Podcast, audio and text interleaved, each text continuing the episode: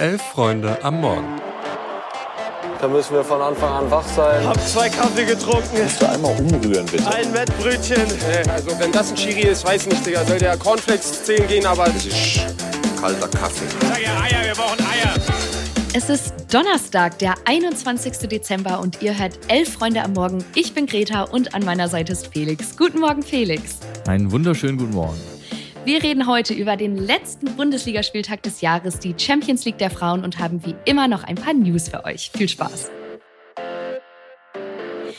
Ja, die Bundesliga für dieses Jahr ist beendet. Die englische Woche ist vorbei und im Gegensatz zum äh, Spieltag vorgestern gab es diesmal klare Ergebnisse. Leverkusen gewinnt 4 zu 0 gegen Bochum, Stuttgart 3 zu 0 gegen Augsburg. Und ich finde, diese beiden Spiele stehen fast schon ja, sinnbildlich für die ganze Hinrunde der jeweiligen Teams. Also mhm. sowohl Stuttgart als auch Leverkusen sind deutlich überlegen, spielen schönen Offensivfußball. Schick trifft für Leverkusen per Elfmeter, eine Minute später nochmal nach Zuspiel von Frimpong, also es war wirklich super schön, äh, hat dann noch den lupenreinen Hattrick vollgemacht. Ich frage mich, wer soll den stoppen? Also wer soll Bayern, Bayer generell in der Rückrunde stoppen?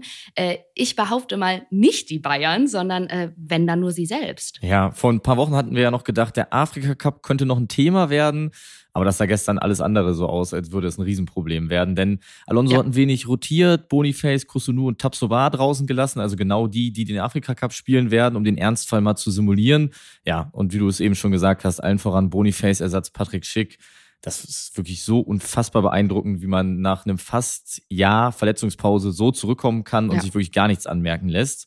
Und ähm, apropos beeindruckend, bei Stuttgart begeistert mich eigentlich auch gerade alles und vor allem fast noch viel mehr als die Spiele, die sie gegen die Top-Teams jetzt abgeliefert haben, mit welcher Klarheit sie auch die Spiele gegen die Teams der unteren Tabellenhälfte durchziehen. Also wie einfach es ihnen fällt, sich da klare Chancen und gute Tormöglichkeiten rauszuspielen. Wir sprechen ja viel über Undaf und Girassi, die haben auch in diesem Spiel wieder ein unfassbar gutes Spiel gemacht. Aber was da im Mittelfeld Angelo Stiller aktuell fabriziert, das ist eigentlich Nationalmannschaftsshit, würde ich sagen. er findet wirklich immer die richtige Balance aus Spiel verlangsamen oder beschleunigen, immer wieder mit progressiven Bällen tief in die Spitze, macht eine wunderschöne Vorlage auf Chris Führig in dem Spiel. Also da würde ich als Johann Nagelsmann aber ganz genau hinschauen, wie der sich weiterentwickelt in der Rückrunde. Ja, unterschreibe ich komplett. Und bei Stuttgart auch irgendwie so, wenn sie dann mal nicht gewinnen, so dieses Mund abwischen, weitermachen. Ich finde, das passt genau auf die. Äh, bevor wir weitergehen, will ich kurz aber Augsburg noch erwähnen, beziehungsweise Mats Pedersen und seinen Tattoo-Arm hat man gestern im kurzärmeligen Trikot wieder gut gesehen und in meinen Augen qualifiziert er sich da durchaus für die Top 10 der hässlichsten Tätowierungen der Bundesliga. Also von einer Krone und einem Kleeblatt bis zum Fußball, so einer Waage, verschiedenen Schriftarten, mm, da ist wirklich alles dabei. Aber jetzt mal zu was Erfreulichem, zumindest für alle, die es mit Union Berlin halten.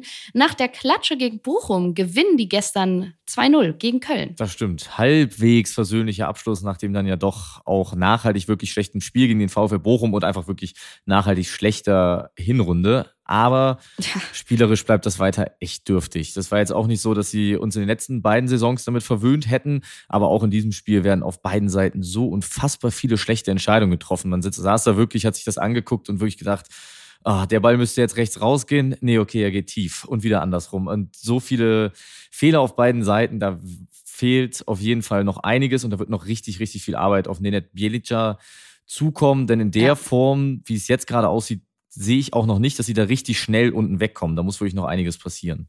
Total. Also sind zwar weiterhin 15. aber du sagst es, so richtig überzeugend oder kämpferisch daraus geht es da gerade nicht. Ähm, dann noch Respekt an Heidenheim. Die haben gegen Freiburg gespielt, immer wieder ausgeglichen und schließlich das Ding noch gedreht. Das 3-2 für Heidenheim war dann eher so ein ja, unfreiwilliges äh, Zusammenspiel zwischen Traoré und Ginter, der dann zum Eigentor einschiebt. Aber ich muss sagen, das Ergebnis ist durchaus verdient. Eva hat es hier die Tage ja auch schon gesagt. Es ist durchaus bemerkenswert, dass Heidenheim irgendwie so ruhig bleibt, an seiner Idee festhält, sich da irgendwie gar nicht krass von außen beeinflussen lässt und dann halt auch solche Spiele mal gewinnt. Ja, und das Spiel gedreht hat auch die Eintracht aus Frankfurt. Die gewinnen ein Spiel gegen Borussia Mönchengladbach mit 2 zu 1 durch zwei Tore in der Nachspielzeit, was sie eigentlich nach dem Spielverlauf nie hätten gewinnen dürfen. Sie holen sich aber die Big Points und sind nun Sechster und so richtig weiß, glaube ich, keiner warum. Aber sie nehmen es mit und äh, haben, glaube ich, jetzt eine ganz gute Ausgangslage für die Rückrunde sich geschaffen, noch mit dem Sieg. Ja, glaube ich auch. Eintracht irgendwie so generell in dieser Saison bisher so unterm Radar, aber ja, schadet ja anscheinend nicht. Ansonsten, Wolfsburg und Bayern haben gegeneinander gespielt. Kovac hatte das Spiel ja vorher schon so als Extrapunkte ausgerufen und quasi sich irgendwie im Vorhinein schon für die Niederlage entschuldigt. Kam dann auch so, wie es kommen musste. Bayern gewinnt 2 zu 1. Aber ich muss sagen, der VfL hat das in der zweiten Halbzeit gar nicht so schlecht gemacht. Ähm, na gut, Kane sammelt trotzdem weiter Torjägerpunkte, steht jetzt bei 21 Saisontoren, 5 Assists. Ich würde sagen, stramm auf Lewandowski-Kurs. Der nächste Spieltag in der Champions League der Frauen wurde gespielt und der FC Bayern hat gegen Ajax Amsterdam mit 0 zu 1 verloren. Die Münchnerinnen verlieren das Spiel. Ich glaube, verdient sind die etwas passivere ja. Mannschaft, aber vor allem die Mannschaft, die aus ihren Aktionen in der gegnerischen Hälfte keine richtig zwingende Chancen erspielen können. Ajax hingegen immer wieder mit guten Abschlüssen. Ja, total. Und ich hatte das Gefühl, Bayern hatte keine ja, richtige Antwort auf Ajax parat. Mhm. Also es gab so ein paar Flanken über rechts durch Gewinn, aber es war dann irgendwie niemand da, um die Flanken richtig anzunehmen. Normalerweise wäre das ja Schüllers Job gewesen, aber die hat Corona und fehlte deswegen. Genau, und für die Bayern ist es damit die erste Niederlage seit April. Damals hat man das DFB-Pokal-Halbfinale gegen den VfL Wolfsburg verloren. Ja, und jetzt alles in allem auch tatsächlich ein gar nicht mal so versöhnlicher Jahresabschluss. Am Wochenende hat man ja auch nur unentschieden gegen Nürnberg gespielt und jetzt steht man da so ein bisschen ratlos, habe ich das Gefühl gehabt. Ja, stimme ich zu. Und sie sind durch die Niederlage auch vom ersten Champions League Gruppenplatz auf den dritten gekracht. Heute Abend spielen dann noch die Eintracht-Frauen gegen Benfica Lissabon um 18.45 Das gibt es auf The Zone und YouTube zu schauen.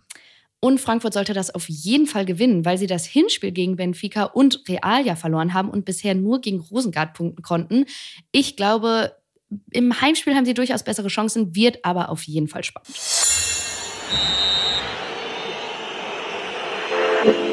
Kommen wir nun zu unserem News-Teil, der mal wieder, wie leider so oft in den letzten Wochen, mit Hansa Rostock beginnt. Der Verein hat sich nämlich jetzt ausführlich zu den Ausschreitungen und Verfehlungen der eigenen Fans geäußert. In den letzten Spielen gegen St. Pauli, Schalke und in Paderborn kam es wir haben ja hier berichtet zu verschiedenen Verfehlungen der Fans und zumindest gibt es nun auch eine Distanzierung des Vereins zum Verhalten, nachdem diese ja vor allem nach dem Spiel gegen St. Pauli lange ausblieb. Nun heißt es in der Stellungnahme jedoch, jegliche Toleranzgrenzen sind unverzeihlich überschritten worden und für all jene, die dem Verein so erheblichen Schaden zugefügt haben, ist jegliches Recht, sich mit dem Namen FC Hansa Rostock zu schmücken, verwirkt. Ich finde, das Statement an sich liest sich schon eindeutig, aber du sagst es auch, das Spiel gegen Pauli ist ja schon ein bisschen her und die Choreo, die da gezeigt wurde, war ja doch sehr unmissverständlich. Deswegen frage ich mich so ein bisschen, was man jetzt irgendwie daraus macht. Genau, wir hatten ja auch über die Vorfälle exakt bei diesem Spiel aus den Vorjahren äh, gesprochen, wo es immer wieder um die Lichtenhagen-Debatte ging.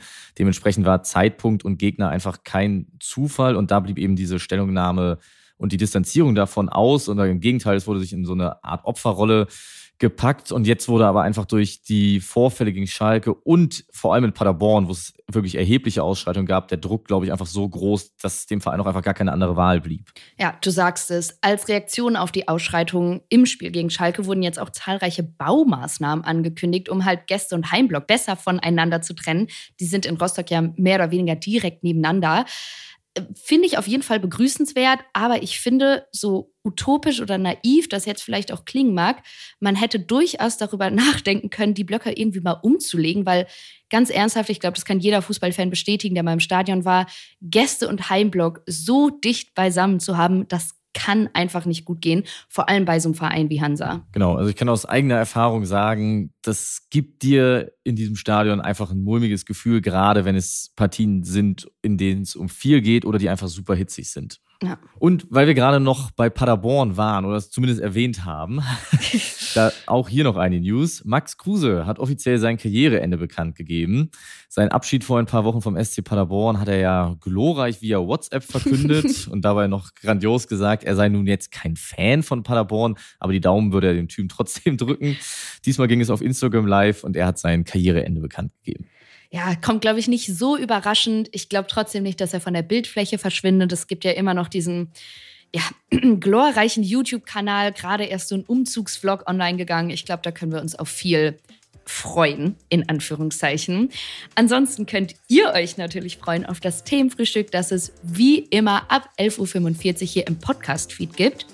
Ansonsten vielen, vielen Dank fürs Zuhören. Das ist meine letzte Folge für dieses Jahr. Deswegen vielen Dank, euch einen ja, schönen Tag und dir natürlich auch, Felix. Macht's gut. Ciao, ciao.